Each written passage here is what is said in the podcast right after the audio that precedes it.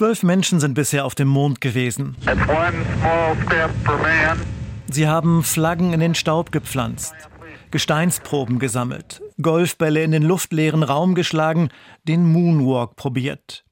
Es gibt dort oben jede Menge menschlicher Hinterlassenschaften. Die NASA listet 800 Gegenstände auf. Einfache Werkzeuge, Hammer, Zange, dazu geländegängige Mondautos, die Rover und ganz unromantische Dinge wie Urinbehälter. Einige der zwölf Moonwalker haben selbst etwas zum Mond mitgebracht. Gastgeschenke, symbolische Hoffnungsgaben.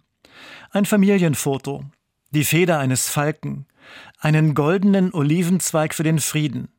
Auch eine Bibel lässt sich auf dem Mond finden. Denn nirgends sind Menschen Gott fern, nicht am äußersten Meer, nicht bei den Toten, wie der Psalmdichter schreibt, schon gar nicht auf dem Mond. Kommen Sie behütet durch die Nacht. Oliver Vorwald, Radiopastor in Hannover.